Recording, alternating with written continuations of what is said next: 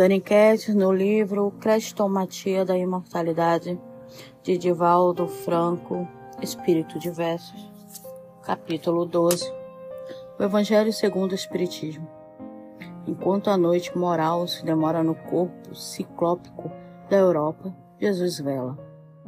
Em Paris, desde 1857, teve início a era espírita com o Livro dos Espíritos, e desde então os velhos conceitos do pensamento filosófico sofrem vigoroso embate. O cadáver das instituições vencidas não impede que a humanidade escreva nova página nos fastos da história.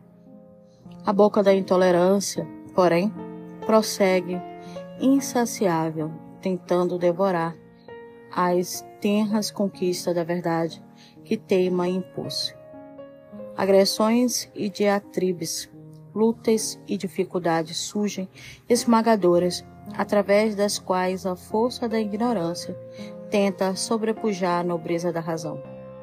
Apesar disso, o império das sombras, abalado, começa a ruir.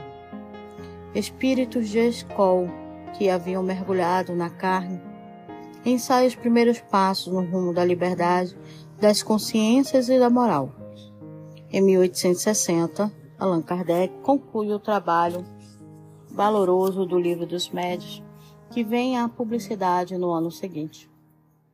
A filosofia e a ciência experimental confraternizam no mundo espírita, alargando os conceitos da vida. A dor, no entanto, campeia.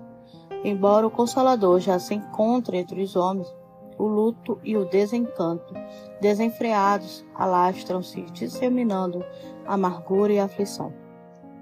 As esferas sublimes, porém, recolhendo os apelos e as lágrimas que se erguem da terra, angustiada, preparam a grande mensagem de consolação em nome de Jesus. E o Evangelho, como há dois mil anos, se corporifica nas mãos de Allan Kardec para distender a esperança e o amor sobre toda a terra.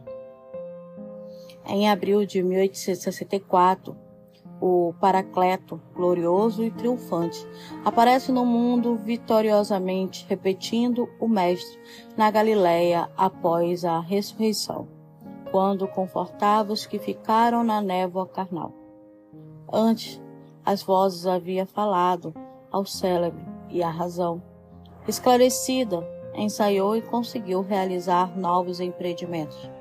Depois, a razão, investigando ciosa de roteiros novos, recolheu as notícias da mediunidade, do médium, da obsessão. O coração ansioso e sofredor, sedento de paz e harmonia, recebeu por fim no Evangelho o simbólico e sublime lenço para lhe enxugar o suor e o pranto envolvendo-o no carinho da consolação apaziguadora. Jesus, que nunca antes se apartará dos homens, aproximou-se ainda mais e voltou a falar como outrora, chamando, chamando, conduzindo. Novas bem-aventuranças sobre os corações. Cântico de louvor aos humildes discípulos. Promessas abençoadas de amor vozes libertadoras. As fronteiras do céu perdem-se agora, interpenetradas nos umbrais da terra, e os embaixadores da vida maior, confraternizando, reafirmam a libertação do espírito humano das velhas algemas. Jesus é o guia e Kardec o condutor.